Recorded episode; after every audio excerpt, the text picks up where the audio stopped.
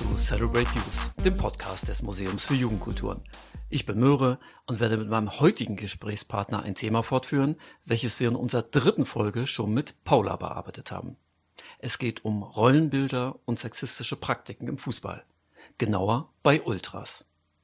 Wir haben nicht nur erfahren, dass Sexismus in Ultragruppen durchgängig präsent ist, sondern dass zu einer Veränderung dieser Verhältnisse die Einsicht von Männern in die Problematik grundlegend ist.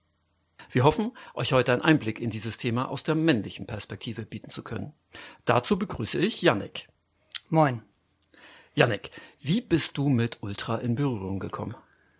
Ähm, ich bin mit Ultra in Berührung gekommen, dass ich äh, damals von einem Fußballkollegen, mit dem ich Fußball gemeinsam gespielt habe in der Jugend, ähm, eine Dauerkarte übernommen hatte und dann im Stehplatzbereich äh, angekommen bin und dort das irgendwie faszinierend fand, äh, die schwenkenden Fahnen, die Doppelhalter, die Plakate, die gemalt wurden.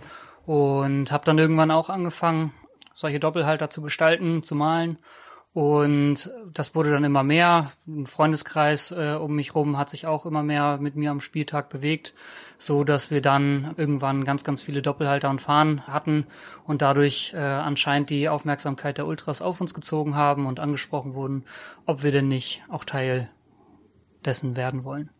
Und habt ihr euch da dann auch schon als eine feste Gruppe verstanden oder eher als so Freundinnenkreis? Äh, wir waren an sich ein, ein Freundeskreis, aber hatten zu der Zeit, wo wir angesprochen wurden, gerade Namensfindung. Also es war ah ja, in dem ja. Sinne eigentlich gerade eine Gruppenbildung und wir waren der Meinung, dass wir jetzt die weitere starke Gruppe, die irgendwie auch äh, aktiv jetzt äh, rund um Fußball auftritt, ähm, sein werden bei unserem Verein. Aber äh, das wurde uns dann schnell ausgeredet von der größeren Gruppe, dass das ja gar keinen Sinn machen würde und dass wir uns doch lieber der Gruppe anschließen sollten. Und da hat ungefähr die Hälfte des Freundeskreises ungefähr drauf, drauf gefolgt und ist dann auch äh, Mitglied geworden. Der andere Teil ist weiter den gemütlichen ähm, Weg äh, gegangen und hat hat's auch gesagt, okay, dieses so viel Energie reinstecken ist dann doch nicht da bei ihnen. Also bedeutet es, sich in einer Ultragruppe zu engagieren, dass es irgendwie ungemütlich wird? Ähm, Oder anstrengend? Wenn man zumindest das äh, komplett ausleben möchte, ist es natürlich mit viel Aktivität und äh, viel Zeitaufwand verbunden. Allein, dass man dann auch sich entscheidet, okay, ich fahre alle Heim- und alle Auswärtsspiele, während halt viele damals aus dem Freundeskreis sich schon dazu entschieden haben, zu sagen, ich möchte vielleicht auch nur jedes zweite Heimspiel hingehen und ich möchte dann da sein, wenn ich das möchte und nicht, wann es eine Gruppe von mir erwartet. Und vor allen Dingen habe ich vielleicht auch keine Lust, äh, bis runter in den Süden von Deutschland irgendwie zu fahren oder irgendwo anders hin, äh, vielleicht sogar noch äh, europaweit äh, zu fahren und äh, dafür mein Zeit und Geld äh, zu opfern. Aber dann deutet deine Antwort ja schon so ein bisschen darauf hin, dass nicht nur Engagement in einer Ultragruppe erwartet wird, sondern dass das vielleicht auch mit deiner Position zusammenhängt, die du dann in dieser Gruppe erreichen kannst. Absolut. Also äh, ist auf jeden Fall so, dass äh, wenn man einer der Faktoren ist, wenn du viel machst, kriegst du mehr Respekt. Aber es gibt natürlich auch noch ganz viele andere äh, Aspekte, die auch super wichtig sind für, für viele Ultras und wie du auch vielleicht manchmal schneller äh, es schaffen kannst, als einfach nur äh, durch kreative Aktivität oder viel zu fahren oder ähnliches. Also da kommt noch ein, ein paar Faktoren mehr dazu. Womit wir ja auch schon beim Thema wären. Also grundsätzlich ist das ja ein recht egalitärer Anspruch. Du kommst in eine Gruppe und wenn du dich engagierst, stehen dir sozusagen alle Möglichkeiten offen. Das steht aber zumindest meiner Wahrnehmung nach im Widerspruch dazu, dass mit bestimmten Aufgaben ausschließlich Männer betraut werden. Wie ist da dein Eindruck? Ja, absolut. Also das ist auch einer von den Faktoren, den ich meine, dass eben, wenn man nicht männlich gelesen wird, also egal ob man dann weiblich gelesen wird oder nicht männlich genug äh, gelesen wird, hat man es auf jeden Fall deutlich schwieriger in, in dem Ganzen. Und ähm, wenn man da nicht sein sein ganz spezielles Feld hat, in dem man irgendwie benötigt wird, wo das vielleicht unumgänglich ist, dass, dass du äh, die Person bist, die diese Rolle erfüllen kann, dann werden auf jeden Fall häufig Männer bevorzugt oder männlich gelesene Personen äh, bevorzugt. Und äh, ja, steht absolut im Widerspruch und äh, habe ich auch gerade aus heutiger Sicht doll meine Probleme mit. Kannst du Beispiele für so bestimmte Aufgaben in Ultragruppen nennen, die dann ja fast ausschließlich von Männern besetzt ja, wurden und naja und auch noch werden, ne? Ja, also ob es die Spieltagsplanung ist, ob es Vorsänger ist, ob es äh, häufig auch Trommler ist, alle mhm. Positionen, die eine gewisse Außenwirkung haben, ähm, werden eigentlich immer mit männlichen Personen besetzt. Und alles, was im Hintergrund stattfindet, darf dann auch in Anführungszeichen mit äh, weiblich weiblich gelesenen oder nicht männlich genug gelesenen Personen besetzt werden. Aber die Außendarstellung ist auf jeden Fall für viele Gruppen immer enorm wichtig, dass das auch die Personen machen, die einen gewissen männlichen Eindruck vermitteln. Und hast du eine Idee, warum das so ist? Wenn ich äh, die Idee hätte, um das abzuschaffen, dann hätte ich es wahrscheinlich irgendwann äh, getan. Aber ich, im Endeffekt äh, findet das Ganze ja nicht irgendwie für sich statt, sondern wir sind alle durch die ähm, Strukturen in der Gesellschaft sozialisiert. Und auch wenn wir uns als reflektiert betrachten und auch unsere Gruppen sich als vielleicht zum Teil als links definieren, ist es trotzdem, dass wir in diesem System aufwachsen und äh, groß werden, wir von Familie und Freunden fernab vom Fußball äh, sozialisiert werden und dadurch einfach ja diese Strukturen ähm, für uns anscheinend die einzig wahren sind und diese Strukturen leider nicht aufgebrochen werden, um mal was Neues zu wagen, um mal zu sehen, ähm, was wäre, wenn wir es mal anders machen. Also vielleicht gerade irgendwie die Angst davor, sein, sein Ansehen zu verlieren in Szenekonstrukten, okay, okay. in deutschlandweiter Sicht, in internationaler Sicht, dass man von anderen als eine starke, stabile Gruppe wahrgenommen wird und diese Stabilität ähm, definiert sich bei den meisten leider über Männlichkeit und Gewalt. War Sexismus in deiner ehemaligen Gruppe dann Diskussionsthema?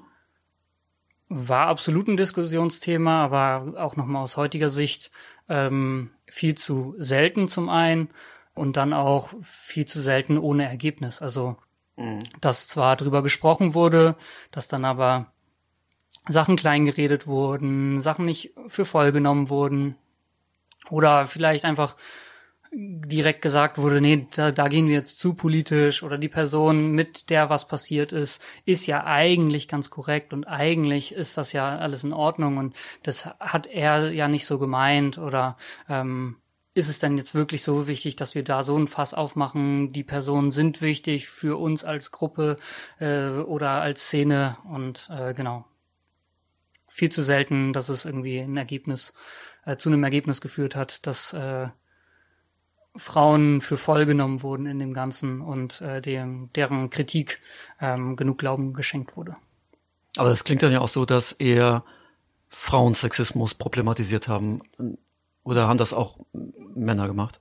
Ähm, meist angestoßen, was also in fast alle Fälle, an die ich mich erinnern kann, angestoßen von Frauen und dann mhm. unterstützt von wenigen Männern, aber auch dort nicht intensiv genug, als dass man irgendwie es geschafft hat, irgendwie die Strukturen umzukrempeln und gerade auch irgendwie nie seine eigene Rolle wahrscheinlich da drin sehen wollte, weil man so dachte, okay, ich bin in einer Gruppe, die vielleicht eher dafür bekannt ist, ähm, viele Frauen als Mitglieder zu haben und auch eher links zu stehen oder sehr weit links zu stehen und äh, sich auch immer wieder für, für soziale Themen einzusetzen.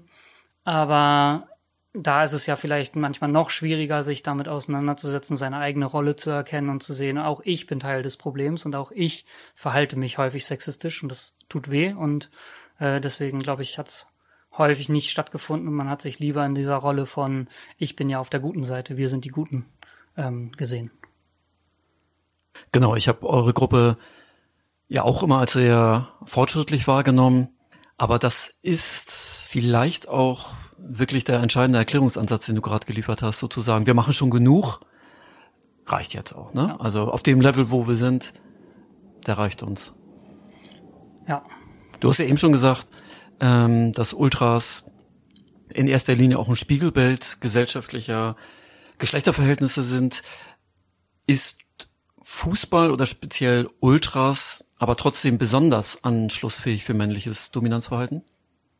Ja, also ich würde sagen, das ist einfach das, das System, was wir im Großen haben, da einfach nochmal häufig im Kleinen ist. Also dass äh, die, die Position, die Macht haben, die, die was zu sagen haben, sind häufig auch einfach ja, weiße Cis-Männer aus gut situierten Hause, die eine gute Bildung äh, genossen haben und wissen sich äh, ein Stück weit auszudrücken, aber genauso auch äh, eine gewisse Stärke haben und äh, so männlich gelesen werden, dass ja, sie Macht ausüben können und dass sie, dass sie vielleicht auch Respekt durch Angst äh, bekommen, dass Leute sich nicht trauen, gegen, gegen sie was zu sagen. Also deswegen, ich glaube, es ist ich weiß nicht, ob es mehr ist, es ist einfach wahrscheinlich anders. So, es drückt sich mhm. vielleicht ein bisschen anders aus, wie die Machtstrukturen funktionieren, aber es sind häufig genau die gleichen Machtstrukturen.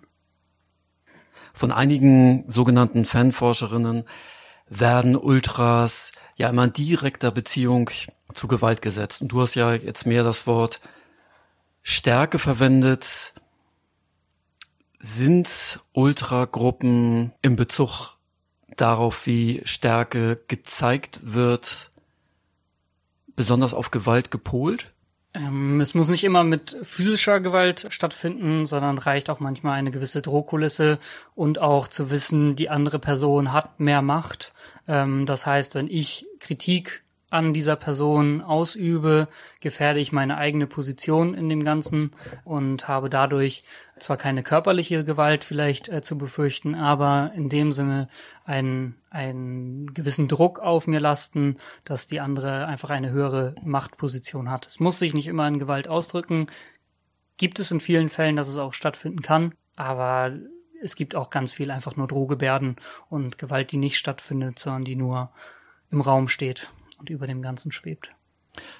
Auch im Verhältnis, wenn Ultragruppen aus anderen Vereinen dann aufeinandertreffen am Spieltag zum Beispiel. Genau, da auf jeden Fall auch. Also an die meisten Auseinandersetzungen, äh, an die ich mich erinnere, haben viel gar keine Auseinandersetzung stattgefunden, sondern ja. das Ganze wurde eigentlich nur darüber gewonnen, dass man mehr den Eindruck vermittelt hat, dass man motivierter ist und dass man vermeintlich besser in, in Gewaltausübung ist. Ähm, und eigentlich geht's da häufig auch einfach nur um viel schreien, viel klatschen, viel rumspringen und hoffen, dass der Gegner wegläuft. Also ganz viel äh, Gewalt findet gar nicht bis zum Ende statt. Und das finde ich irgendwie auch ein ganz spannendes Ding, dass immer so häufig Gewalt gesucht wird und wenn sie dann bevorsteht, gibt's genug Videos, wo man das ja. irgendwie äh, so sieht, dass dann doch gar keine Gewalt stattfindet, obwohl die Menschen alle sehr danach aussehen, dass sie viel Gewalt ausüben, viel äh, Sport betreiben, um Gewalt auszuüben. Ja. Und dann, sobald aber dieses direkte Aufeinandertreffen ist, doch eine gewisse Unsicherheit besteht, ähm, zu sagen, will ich das jetzt überhaupt, gehe ich diesen Konflikt richtig ein? Also gewisse Ängste scheinen anscheinend dort zu sein. Und dann gefühlt eine, ein Frohsein darüber, dass äh, die Polizei auf einmal kommt und sich dazwischen stellt und der klassische Satz Team Green hat's verhindert, aber wir haben uns gestellt, äh, so ungefähr dann fällt. Wir wollten eigentlich. Wir wollten eigentlich, ja, Punkt an die, weil die sich gezeigt haben, Punkt an uns, weil wir uns gestellt haben, aber im Endeffekt ist dann doch keine Gewalt, die wirklich stattgefunden hat und das sieht man gerade in der heutigen Zeit, wo es äh, sämtliche bescheuerte Foren sozusagen auf Instagram und Co. gibt, wo man dann immer wieder Videos sieht, dass in den seltensten Fällen wirkliche Gewalt stattfindet und dass das mehr ein Voreinander schreien ist. Genau, ich finde das aus mehreren Aspekten interessant. Einmal, dass dadurch, glaube ich, der Blick von außen auf Ultras verfälscht ist, also dass Ultras oftmals als gewalttätig angesehen werden und dieser ja, Pose-Aspekt sozusagen übersehen wird.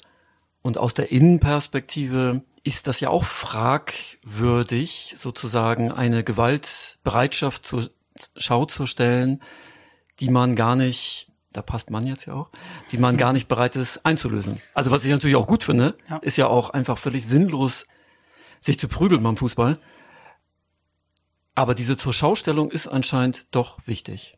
Ja, stimme ich dir voll und ganz zu. Also ich finde es find's gerade aus dem Inneren total spannend, weil ich dann immer das Gefühl habe, okay, eigentlich haben gar nicht so viele Leute darauf Bock. Ja, ja. Aber trotzdem sind alle dort mit hingegangen, weil sie das Gefühl haben, das müssen wir tun. Alle Männer? Entschuldigung, wenn ich da ein Meist äh, Männer, also gibt natürlich auch Frauen, die ein Interesse daran haben. Ob sie es dann dürfen, steht noch mal auf einem anderen Blatt. Also gibt natürlich auch viele Fälle von äh, Verboten von Frauen bei Gewalttreffpunkten. Durch die anderen Gruppenmitglieder. Durch die anderen Gruppenmitglieder, ja. durch Szenemitglieder ähm, und genau, einfach selbst wenn, wenn eine Frau äh, drei Jahre, vier Jahre Kickboxen macht und äh, weitaus besser kämpfen kann, in, entscheidet dann doch das äh, biologische Geschlecht, ob sie mitkommen darf oder nicht. Also ein 14-Jähriger, der keine Kampferfahrung hat und äh, wahrscheinlich auch Angst vor der Situation hat, vollkommen berechtigt, ähm, wird mitgenommen, während eine kampferfahrene Person aufgrund ihres biologischen Geschlechts äh, zu Hause bleiben muss oder äh, in, in den Fanräumlichkeiten bleiben muss, äh, ist irgendwie völlig absurd. Ja, ja. Und gleichzeitig, weil Ultras jetzt ja auch seit, ja, keine Ahnung, 30 Jahren in den äh, Kurven, zumindest in der Bundesrepublik, präsent sind, ist es auch schwer vorstellbar, dass sich Ultragruppen anders messen. Ne? Zum Beispiel, wer heut, hat heute das beste Essen für die Busfahrt gekocht? Ne? Ja würde ich mir spannend vorstellen, wie das auch bewertet wird, aber ja. aber ähm, genau, ich würde mir mehr wünschen, dass einfach äh, auch wieder auf andere Aspekte irgendwie Fokus gelegt wird. Also reicht ja auch äh, bei bei Sachen zu gucken, die schon den Ultras zugerechnet werden, sich darin zu messen, wer hat die krasseste Choreo gemacht, ja, wer ja. war irgendwie hat die lautesten, kreativsten Gesänge, ähm, sich daran mehr zu messen ähm, fände ich aus meiner persönlichen Sicht weitaus schöner und wäre auch viel mehr mein Bereich.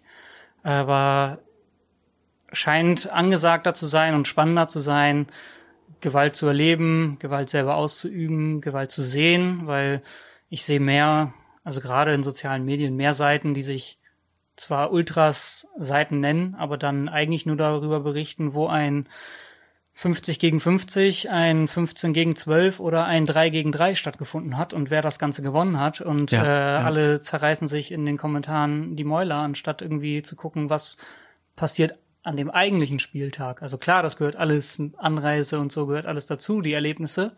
Und ähm, ich sag jetzt auch nicht so, dass es mit Rivalitäten halt nie irgendwie dazu kommen kann, so, aber wenn sich das halt nicht mehr aus Emotionalität entwickelt und dass es halt diese Gewalt irgendwie aus Emotionalität äh, stattfindet, wo sich Sachen hochschaukeln, sondern dass einfach nur noch des Gewaltwillens äh, stattfindet, dann läuft in meinen Augen ganz, ganz viel falsch. Was auch nicht heißen soll, dass ich äh, Gewalt für gut heiße und auch äh, wenn sie emotional passiert, ähm, für richtig empfinde, sondern nur, dass ich das zumindest dann nachvollziehen kann, wenn dort gewisse Sachen dann passieren. Aber ja. Ja. Ja, du hast recht, das klassische Ultraverhalten oder wie sich Ultras messen, zumindest wie ich das in der Kurve kennengelernt habe, ist durch Gesänge und durch Fahnenschwenken. Ist das, würdest, würdest du das, würdest du das sagen, ist diese Gewaltaffinität im Laufe der Jahre dazugekommen. Ich glaube, in Italien war das, war das, glaube ich, bei Ultras schon von Beginn an ein wichtiges Thema. Aber würdest du sagen, in, hier bei uns ist das dazugekommen oder spielte Gewalt auf einem gewissen Niveau auch bei Ultras schon immer eine Rolle? Es spielte schon immer eine Rolle. Es ist auch immer irgendwie ein gewisser Teil davon. Das ist auch in meinen Augen relativ äh, ja verständlich, wenn es irgendwie um Emotionalität geht, um Rivalität geht, um sich miteinander messen, dass es dann dazu kommen kann, wenn man aufeinander trifft, dass es zu Gewalt kommen kann. Das kann ich auf jeden Fall absolut nachvollziehen und äh, konnte ich auch damals schon ähm, toll nachvollziehen. Aber äh, diese Entwicklung, würde ich sagen, hat in den letzten, ich weiß nicht, wie viele Jahre es jetzt sind, aber auf jeden Fall enorm zugenommen, dass auch jede Szene, die vorher vielleicht einen Gewaltverzicht vielleicht hatte und ähm, immer gesagt hat, das ist nicht unser Film, mittlerweile auch Hooligan-ähnliche Truppen stellt, äh, die, die aufmarschieren und äh, ja, sich vielleicht als Ultras definieren oder auch mit dem Begriff Ultras spielen, aber doch eher wahrscheinlich ähm, Hooligan-Strukturen pflegen. Also mit äh, das irgendwelche Ackermatches, also dass sich Leute auf Wiesen treffen, ähm, mittlerweile auch super viele Ultragruppierungen daran teilnehmen und nicht Ja, mehr ja. reine Hooligan-Gruppen ähm, das machen, ist natürlich ähm, eine Entwicklung, die die so stattfindet äh, über die letzten Jahre, dass es wahrscheinlich einfach ein bisschen ja näher an die Szene vielleicht manchmal rangekommen ist oder an die Ultraszene rangekommen ist. Wir hatten ja schon darüber gesprochen, dass sexistisches Verhalten in Ultragruppen erstens wenig thematisiert wird und zweitens wahrscheinlich noch weniger sanktioniert wird, werden dann andere diskriminierende Praktiken wie zum, Praktiken wie zum Beispiel Rassismus oder Homophobie in Ultragruppen stärker sanktioniert? Absolut. Also meine Erfahrung in, in den Jahren, in dem ich äh, dort unterwegs war, ist, dass es äh, so eine komische Leiter von Ismen gibt, äh, dass man sagt, das eine ist okay, das andere ist für mich ein Ausschlusskriterium und äh, für Faschos klatschen sind sich alle, ist sich niemand zu schade und haben alle Bock drauf. Vielleicht auch um die Männlichkeit noch mal ein Stück weit mehr äh, Ja. zu demonstrieren. Ähm, aber ganz häufig ist es mir also wirklich auf Auswärtstouren aufgefallen, da sind besoffene Kutten und die singen als erstes ein, ein sexistisches Lied. Es interessiert niemanden. Es steht niemand auf und dann wird äh, ein rassistisches Lied oder so gesungen und auf einmal springen alle auf und greifen die an und sagen, was geht bei euch? Aber vorher mit Lieder über Vergewaltigung sind sind kein Thema gewesen. Das ist so, das wird dann vielleicht allerhöchstens mit einem Kopfschütteln oder einem äh, mit einem Weglächeln bestraft, aber auf keinen Fall mit einer Sanktionierung, dass man die Leute zur Rede stellt oder wenn man die Leute daran misst, was sie sonst machen, dass sie dort keine Gewaltausübung äh, gemacht haben. Könnte das auch was damit zu tun haben, die eigene Stellung als Ultragruppe in der gesamten Fanszene ja nicht zu stark in den Fokus zu stellen, weil Rassismus oder Antirassismus wahrscheinlich einen größeren Widerhall in der gesamten Fanszene findet als Antisexismus? Ziemlich wahrscheinlich ja. Also wo ich, wo ich zu den Ultras damals gekommen bin, war es auch noch das gleiche mit dem Thema Rassismus. Also wenn es Auseinandersetzungen mit irgendwelchen ja, Leuten, die rassistisch sich geäußert haben, in Zügen gab, gab es danach immer noch mal klärende Gespräche aus der älteren Fanszene, die mit uns reden wollten, weil das Personen waren, die denen nahestehen oder ähnliches. Da hat man sich das, glaube ich, irgendwann so im wahrsten Sinne, äh, so blöd es klingt, äh, erkämpft, äh, sozusagen den Freiraum zu sagen, okay, Rassismus ist ein Tabuthema hier, geht nicht klar.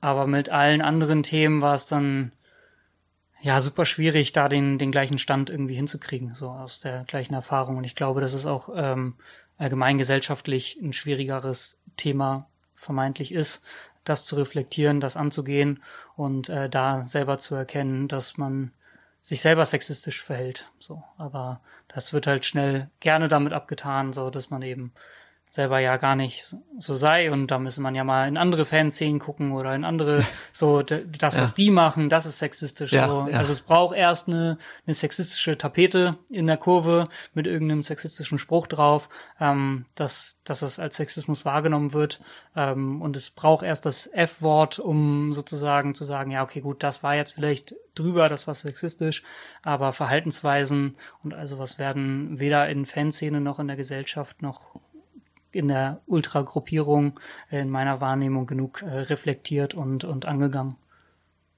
Genau, schauen wir noch mal bisschen tiefer in eine Ultragruppe hinein. Verändert sich männliches Halten, zum Beispiel, das finde ich ein sehr gutes Thema oder ein gutes Beispiel, die Kommunikation, wenn Frauen anwesend sind. Also sprechen Männer in Männerrunden anders miteinander, als wenn Frauen anwesend sind. Ja, ich nick schon, während du die ganze Es ist auch eine selbstbeantwortende Frage, ne? aber irgendwie wollte ich auf dieses Thema kommen.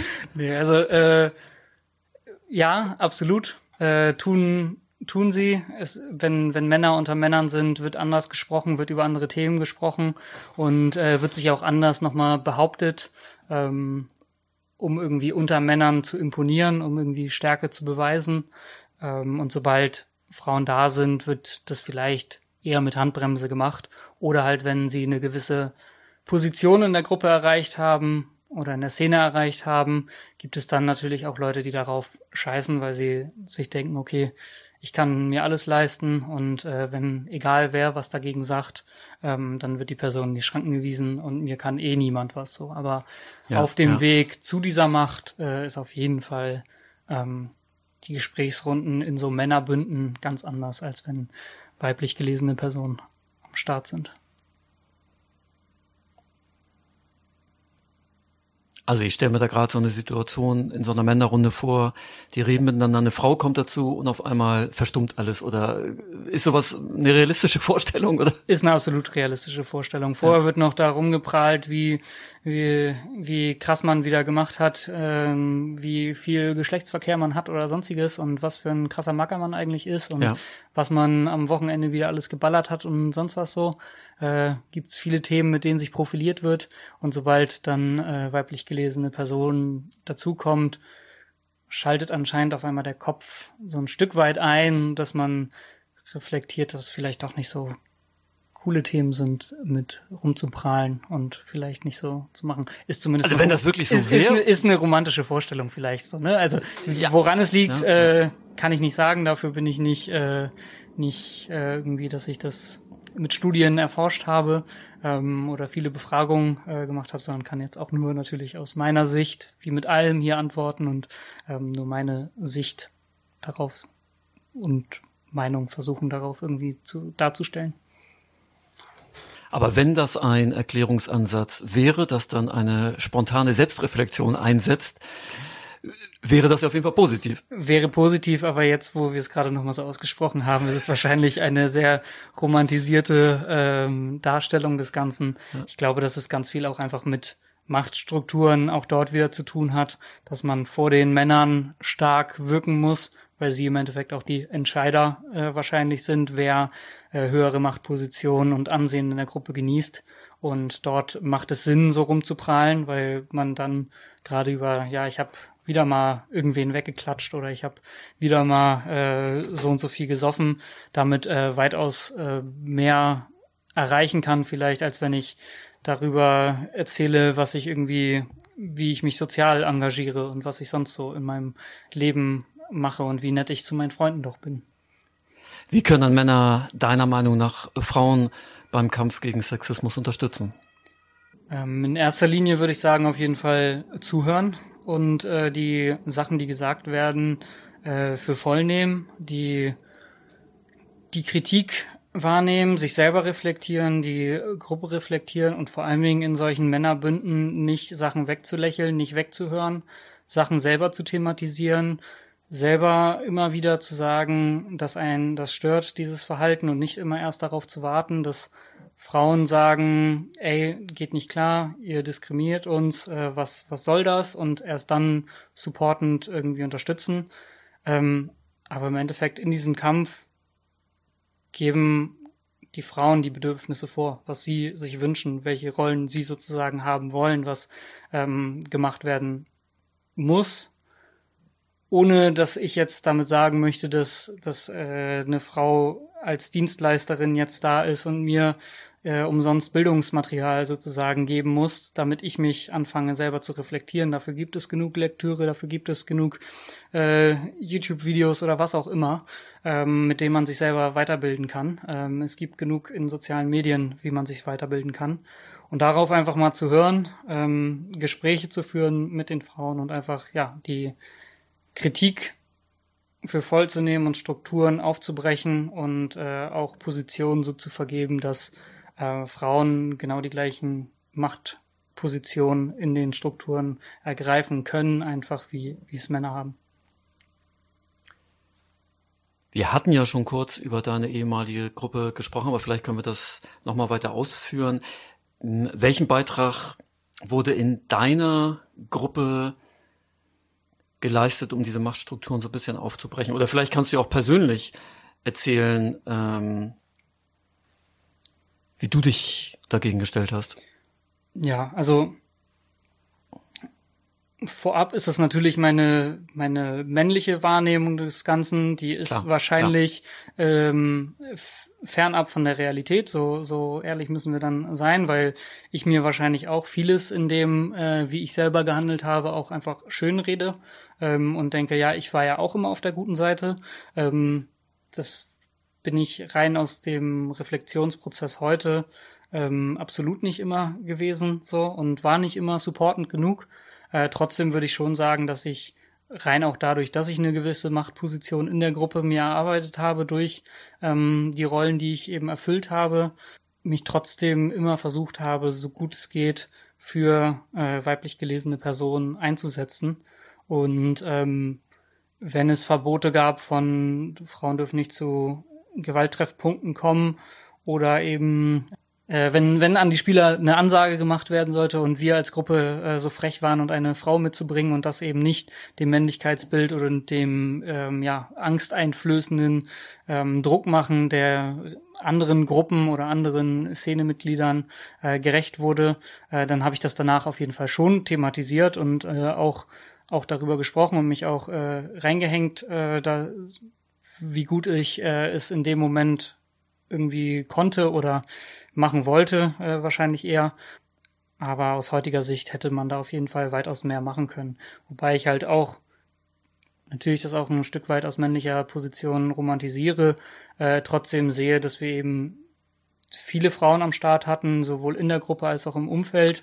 Ähm, ja. Und äh, auch Positionen besetzt haben, die andere Gruppen wahrscheinlich nicht äh, damit mit weiblichen Mitgliedern ja. besetzt hätten. Also ob es äh, Trommlerinnen waren oder ob es ja. ja einfach auch zu Gesprächen mit Verein oder Szene Frauen mitzunehmen äh, und auch einfach in Entscheidungsgremien, äh, ähm, wenn, wenn Sachen schnell entschieden werden mussten, auch mindestens eine Frau drin sitzen hatten. Ist das natürlich, dass ich das Gefühl hatte früher immer, wir sind auf jeden Fall schon fortschrittlich gewesen, ähm, ist es trotzdem aus heutiger Sicht, wenn man das alles nochmal betrachtet, absolut nicht genug gewesen.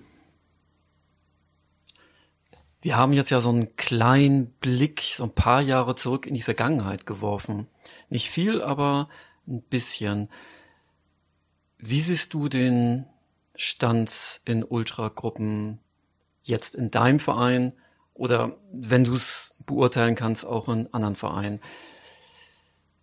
Ist es weiter in eine antisexistische Richtung gegangen oder ist die Fankultur auf dem Niveau verharrt?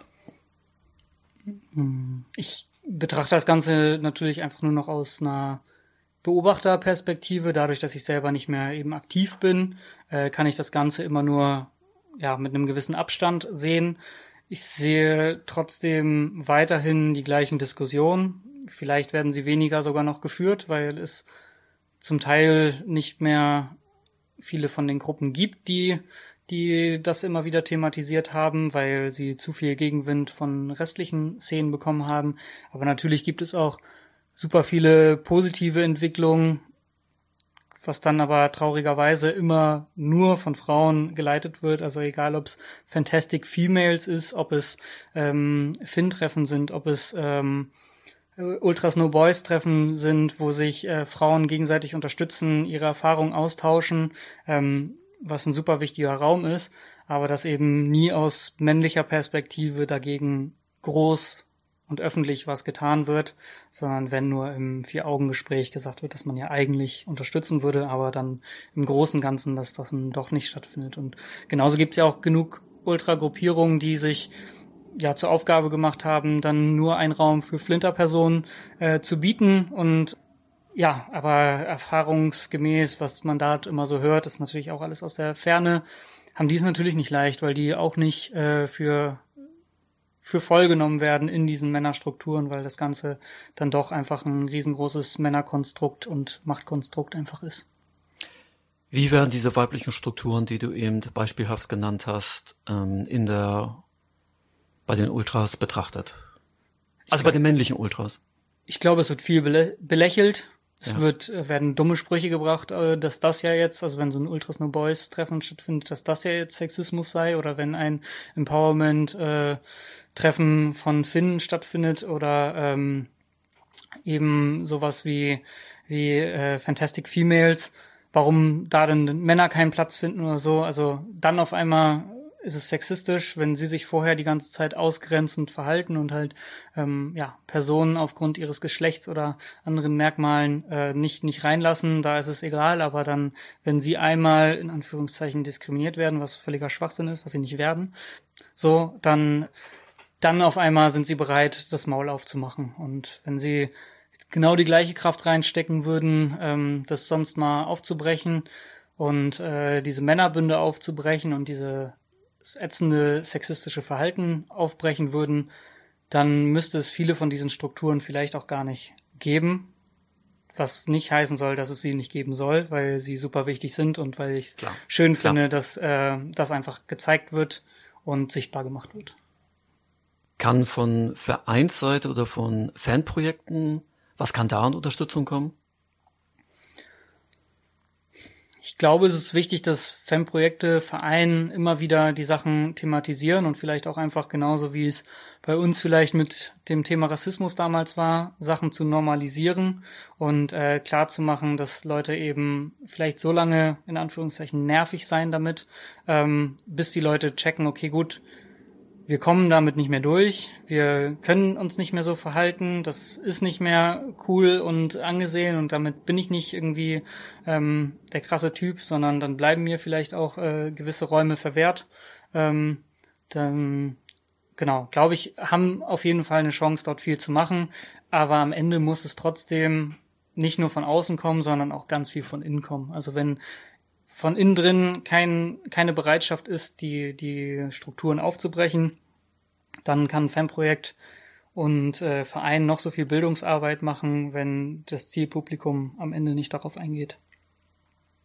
Mir ist da gerade ein Begriff eingefallen, der im Zuge der Diskussion über Pyrotechnik öfter verwendet wird, von Seiten der Medien oder aber auch von Seiten der Vereine. Das ist die sogenannte Selbstreinigung in der Fanszene. Aber bei dem Thema wird das, glaube ich, irgendwie, wird das irgendwie nie an, angesprochen. Ja, weil das wäre genau das, was du gerade beschrieben hast. Ne? Es muss aus der Fanszene kommen. Absolut. Also es muss aus der Fanszene kommen und erfahrungsgemäß ist halt, sobald eine Person aus der Szene auch einfach kommt, nochmal die Hürde viel, viel größer, Sachen zu thematisieren. Also auch äh, Tätervorwürfe oder ähm, andere ja, Grenzüberschreitungen werden, wenn du in der Szene aktiv bist, weniger thematisiert und eher weggeredet, weil eine persönliche Bindung besteht, ja. ähm, als wenn das irgendjemand fernab irgendwie der Szene gemacht hat. Also wenn in Sonderzügen eine sexuelle ja. Belästigung ja. von irgendeinem besoffen, von einer besoffenen Kutte oder von, von irgendeinem anderen Fan begangen wird, dann sind alle Männer bereit, äh, ihre Gruppenloyalität darzustellen und äh, zu zeigen, ähm, dass niemand ihre, in Anführungszeichen, Frauen anfasst. Wenn das aber wenn das aber stattfindet äh, von, von Szene internen Personen, solche Grenzüberschreitungen, dann wird's gerne klein geredet. Dann hat das alles nicht so stattgefunden. Dann war ja auch vielleicht die Frau mit dran schuld und vielleicht hat sie ja. falsche Signale ausgesendet oder, oder, oder. Also da steht auf jeden Fall leider immer wieder Loyalität über Solidarität. Was ja auch, wenn wir uns die letzten Jahrzehnte angucken, du hast ja schon die verschiedenen Unterdrückungsformen thematisiert, die im Fußball angegangen worden sind, ja auch immer wieder Thema war, ne? Beim Rassismus dasselbe, Homophobie, Sexismus. Wenn man sozusagen nur auf den eigenen Kreis guckt, genau dann wird es wegdiskutiert oder weggelächelt und bei anderen eher thematisiert. Ja, das, die Wahrnehmung habe ich auch. Zum Abschluss dieser Folge möchte ich gern nochmal auf die Bedeutung von Ultra für dich persönlich zurückkommen. Also, wie sehr hat Ultra dein Leben geprägt? Ähm, komplett. Also, Ultras ist mein halbes... Warum habe ich diese Antwort erwartet? äh, Ultras ist mein halbes Leben bis jetzt gewesen. So, ich bin in der Jugend dazugekommen. Äh, ich war vorher ganz, ganz anders sozialisiert. Äh, ich bin durch den Fußball politisch geworden, ähm, durch die Leute, die ich dort kennengelernt habe. Ich bin dem Feminismus viel näher gekommen durch weibliche Mitglieder und Freundinnen in dem ganzen Kontext, durch, durch Erfahrungen und Co. Bin dem enorm dankbar. Und ich habe einfach ja fast alles, was ich heute bin, davon gelernt. Also dass ich selbstbewusst weiß, aufzutreten, dass ich äh, weiß, mich, wie ich mich zu verkaufen habe, wie ich Gespräche führe, kein Problem zu haben, vor Leuten öffentlich zu reden, ähm, weitaus selbstbewusster allgemein einfach zu werden, habe ich durch den Fußball gelernt. Und auch all das Schlimme und Schlechte, was dort äh, neben den, all den schönen Erfahrungen, die, die ich hatte, ähm, aus meiner sehr privilegierten weißen äh, männlichen Sicht so erlebt habe. Auch all die schrecklichen Sachen würde ich trotzdem sagen, dass die mich viel mehr gefestigt haben in dem, was ich heute bin, weil ich Sachen ganz anders nochmal reflektiere und halt vor allen Dingen auch ganz viel für mich auspolen muss. Also ob es irgendwelche Szenekonstrukte haben halt immer was auch mit Kompromissen zu tun. Ähm, das nochmal zu reflektieren und halt vielleicht sich heute noch klarer seiner Standpunkte bewusst zu sein und halt zu wissen, okay, bei vielen Sachen gibt es keine Kompromisse und das auch nochmal zu reflektieren, was auch weh tut äh, und zu sehen, okay, vielleicht habe ich in vielen Sachen nicht richtig entschieden und habe falsche Kompromisse gemacht, um irgendwie selber auch in diesem Szenekonstrukt äh, ja zu leben. Aber heute das auch nochmal anzugehen und zu wissen, okay, man steht und man stand nicht immer auf der richtigen Seite, sondern man muss sich auch viel kritisch mit dem auseinandersetzen, was man gemacht hat, tut mir auf jeden Fall enorm gut. Ich glaube, dass es schädlicher wäre, wenn ich in Strukturen wäre, wo ich bis heute denke, ich war immer auf der richtigen Seite und bei mir ist ja alles in Ordnung. Also der Reflexionsprozess ist dadurch enorm. Und natürlich auch einfach die ganzen Freundschaften, die ich dadurch äh, bekommen habe und äh, die ganzen Leute, die ich äh, darüber kennengelernt habe, die ganzen Städte, die ich gesehen habe. Das ist alles, hätte ich wahrscheinlich mit Fußball nicht in dieser Form erlebt und bin dem enorm dankbar. Ähm, aber genauso kritisch gehe ich damit heute auch um. Du hast ja zu Beginn deiner Antwort gesagt, dass du durch den Fußball politisiert worden bist. Hat das was speziell mit der Gruppe zu tun gehabt, in der du aktiv warst, oder gut, das hat jetzt so nicht stattgefunden, aber würdest du sagen, das wäre generell oder ist generell das Potenzial von Ultragruppen, dass ich Menschen politisieren oder beginnen kritisch zu reflektieren?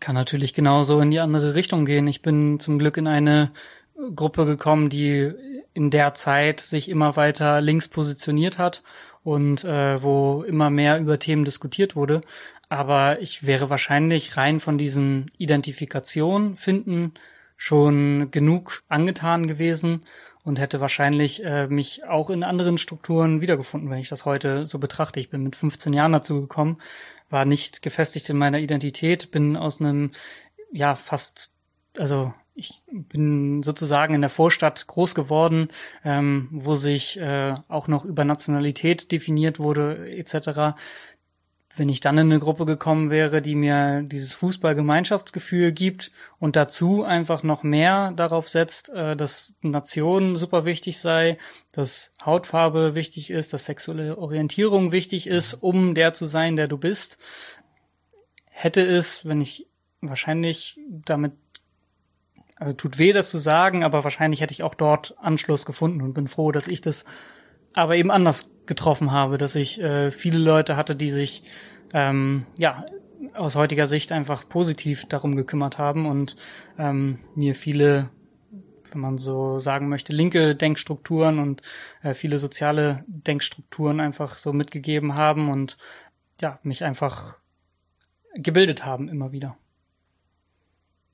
Würdest du dich heute immer noch als Teil dieser Jugendkultur bezeichnen? Du hast ja schon gesagt, du hast eine gewisse Distanz genommen. Ähm, für mich ist Ultras eine Selbstdefinition und äh, das kann jeder und jede für sich selber definieren, ob man dem Ultras äh, Dingen entspricht. Ich würde aus heute, heutiger Sicht und auch mit dem, wie ich früher Ultras definiert habe, ähm, mich nicht mehr als Ultra bezeichnen, weil für mich ein ganz enormer Part dafür die Aktivität ist und äh, sich das reinhängen äh, für das Ganze. Ich finde die Subkultur weiterhin total spannend. Ich beobachte das äh, weiterhin gerne. Ich halte auch immer noch super viel davon und ähm, glaube, dass man eigentlich viel Gutes damit bewegen kann, aber habe so ein sehe mich einfach selber da nicht mehr drin. So und beobachte das gerne, schaue mir gerne kreative Choreos an, gucke, was Leute äh, da irgendwie so schaffen, Sch schau mir gerne an, was sie auch in andere Subkulturen, äh, sei es Graffiti oder äh, anderen Sachen ähm, so machen, politische Überschneidungen. Beobachte ich alles gerne, schaue ich mir alles gerne an, ähm, bin da immer noch interessiert, aber ich bin zu inaktiv, als dass ich mich als Ultra definieren würde. Kannst du uns ein bisschen von dem Prozess erzählen, in dem du dich aus der Kultur der Ultras gelöst hast? Ähm ja, ein bisschen schwierig, weil ich glaube, dass sich das äh, über Jahre hingezogen hat und so einen genauen ähm, Start davon ich nicht benennen kann. Aber ich glaube, es sind so, so viele Sachen, die mir im kürzeren Abstand vor Augen geführt wurden, dass all die Werte, in Anführungszeichen, die ich da drin gesehen habe und all das, was mich gelockt hat, ich da drin einfach nicht mehr gesehen habe. Also ich habe, ob es, äh, wie es in der Fremdwahrnehmung ist und was, was für Dinge uns als Gruppe gegenüber gefordert wurden, ob es ähm, immer mehr Gewaltaufkommen ist und das äh, Interesse in der Gruppe als auch extern der Gruppe, dieser Druck, ähm, Bestandteil von diesem Gewaltding zu sein fehlende Solidarität äh, an vielen Stellen, ähm, mir viel zu wenig kreatives Arbeiten, sondern nur plakatives Arbeiten, also möglichst einfach nur krass wirken zu wollen, anstatt irgendwie sich kreative Sachen auszudenken, kreativen Protest, dass immer nur noch mit Drohungen gearbeitet wurde, also ganz viel eben das ja, Drohung gegenüber dem Verein oder Drohung den Spielern. gegenüber dem Verein, Drohung in der Szene, ja. Drohung äh, dem Rivalen gegenüber, dort einfach eine Gewaltspirale, die sich hochschraubt, ähm, die ich einfach ja kritisch sehe aus meiner Position und ich auch irgendwann dann das Gefühl hatte, dass ich da nicht mehr das gleiche Herzblut reinstecken kann und ich daran auch einfach ja seelisch und körperlich kaputt gegangen bin, weil das mein Hauptidentifiktionspunkt war und ja. dann einfach über Wochen äh, und Monate oder Jahre mitbekommen musste, dass es nicht mehr das ist, was ich irgendwie so als das Ganze gesehen habe oder wo ich mir auch wünsche, dass es hingeht. Und dann zu erkennen, dass man ja nicht mehr, nicht mehr irgendwie die Sachen machen kann mit, mit vielen Leuten, die man eigentlich machen möchte und sich häufig alleingelassen fühlt und dann sich aufarbeitet, weil das ist eine Sache, die ich enorm getan habe für das Ganze, immer mich komplett aufzuopfern und ja. eigentlich das Ultra mein, mein Hauptjob war und ich daneben immer so andere Jobs gemacht habe, aber eigentlich äh, war alles nur danach ausgerichtet. Kein Geburtstag äh, von Oma Opa durfte auf den Spieltag gelegt werden. Ähm, äh, es durften keine anderen Veranstaltungen irgendwie stattfinden und Freundeskreise außerhalb des Ganzen ähm, kamen einfach zu kurz. Und das ganze Bröckeln zu sehen, tut natürlich weh, aber ich war, glaube ich, am Ende gefühlt von einem Burnout durch Ultras, weil ich mich einfach so sehr reingehängt habe und so sehr dafür gekämpft habe, meinen Weg irgendwie durchzusetzen, der aber einfach nicht Anklang gefunden hat was dann auch irgendwann zu akzeptieren ist. Und äh, dann war halt irgendwann die Entscheidung klar, okay, ich ziehe mich erstmal aus der Aktivität zurück und spätestens dann nach Auflösung meiner Gruppe ähm, ist das Ganze dann komplett weggebrochen und ich habe mich nirgendwo wiedergefunden und habe dann auch für mich meinen Weg so gefunden, dass ich das weiterhin Fan-Dasein habe, weiterhin Interesse an Ultras habe, aber nicht mehr die gleiche Verantwortung dafür trage und nicht mehr das Gesicht dafür bin, nicht mehr die Stimme dafür bin und nicht mehr äh, mit meinem Namen für das alles stehen muss, für Sachen, die ich eigentlich selber kritisch sehe.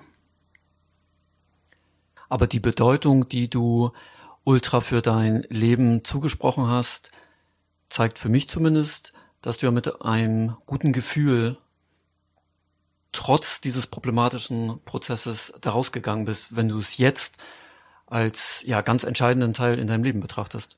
Absolut. Also ich bin, bin dem Ganzen total dankbar, so, weil ich eben ja. die Person bin, die ich bin. Und ich bin auch diesen schwierigen Zeiten dankbar, weil ich dadurch erkannt habe, wie sehr ich auch einfach mich selber für Dinge opfer und dass ich einen falschen Maßstab auch vielleicht an das Ganze habe und dass ich von allen anderen genau das erwarte, was ich selber reinstecke. Ähm, und dass die anderen das weitaus gesünder ausgelebt haben und halt nicht ähm, ihr ganzes Leben danach auszurichten, sondern noch ein normales Leben in Anführungszeichen ähm, zu haben und Entscheidungen nicht immer pro Gruppe, pro Fußball ähm, auszu, auszupolen, sondern eben zu sehen, nee, es gibt auch noch andere Dinge. Das schmerzhaft erkennen zu müssen, ist natürlich schmerzhaft. Und natürlich hätte man sich das anders gewünscht, dass man das einfach entspannter äh, gewünscht hätte und dass man nicht eben erst ähm, aufs Maul bekommen muss und und äh, viele Dinge erfahren muss, die die einfach einen dazu führen, dass man erkennt, okay, es gibt diese Solidarität, diese Kreativität, diesen Willen, ähm, möglichst stabil aufzutreten als Gruppe, ohne Gewalt oder ähnliches äh, zu machen, sondern einfach einen stabilen Freundeskreis zu haben, gemeinschaftliche Aktivitäten zu haben und eben, ja, ein Gruppengefühl zu haben. Ähm, das gibt's in der Wahrnehmung, wie ich das in meinem Kopf hatte, gab es das nicht mehr so. Aber lieber schmerzhaft als gar nicht. Ja, ja.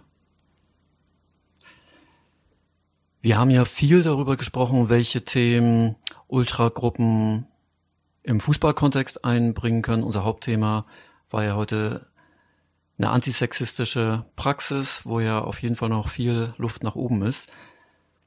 Wenn wir das jetzt in die Gesellschaft erweitern, hat Ultra auch eine gesellschaftliche Relevanz? Also können auch da Prozesse angestoßen werden? Ich glaube schon. Also rein, wenn man ins Ausland guckt, welche Sachen schon so stattgefunden haben, ob es irgendwie große Aufrufe sind zu Demonstrationen wegen Machtverhältnissen in der Gesellschaft, ähm, ob es vielleicht sogar das Anstreben von Revolutionen ist, ähm, wo Ultras mit mit dabei waren und äh, ja ihre Strukturen mitgebracht haben, gerade die Strukturen von viele Leute zu mobilisieren, dann sieht man da auf jeden Fall das Potenzial. Frage ist halt immer, wie wird das Potenzial genutzt, so. Aber es gibt natürlich auch super viele ich will jetzt nicht so durchgängig klingen, als sei Ultras rundum schlecht und ich habe irgendwie einen Abschluss damit gefunden und ja, klingt auch nicht so. so. Also gut, nur noch also für mich jetzt zumindest so nicht. nicht der der frustrierte äh, irgendwie ja. so den ja. den raushängen zu lassen. Ja. Ich finde es immer wieder beeindruckend, so das zu sehen. Also jetzt auch mit mit den mit den Flutkatastrophen, ähm, was dort einfach dann ja Ultras aus dem Gebiet äh, auf die Beine stellen und, und Spendensammlungen auf die Beine stellen, auch was immer wieder in, in Wintermonaten äh, und so stattfindet an Klamottensammlungen in diversen Szenen und so. Die Strukturen sind da. Die sind auf jeden Fall äh, und werden auch viel genutzt.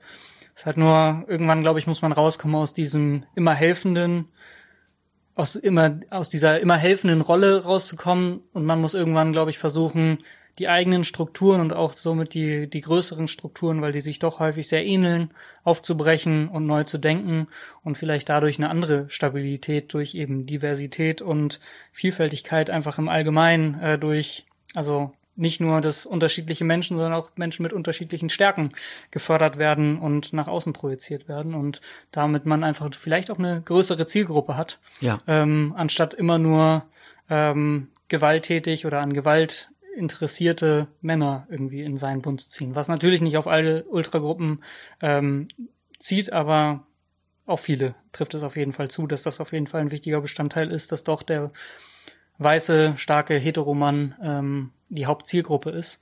Und ich glaube, dass äh, Ultras eine Zielgruppenerweiterung ganz gut tun würde, um dieses Potenzial, was in Ultras steckt und was auch in anderen äh, Jugendkulturen steckt, positiv zu nutzen. Ja, Janik, wir sind jetzt am Ende dieser Folge angekommen. Vielen Dank, dass du dieses Thema jetzt nochmal aus der männlichen Perspektive beleuchtet hast und dass wir auch darüber sprechen konnten, welchen Beitrag Ultragruppen generell in Diskussionsprozessen für den Fußball, aber auch für die Gesellschaft leisten können.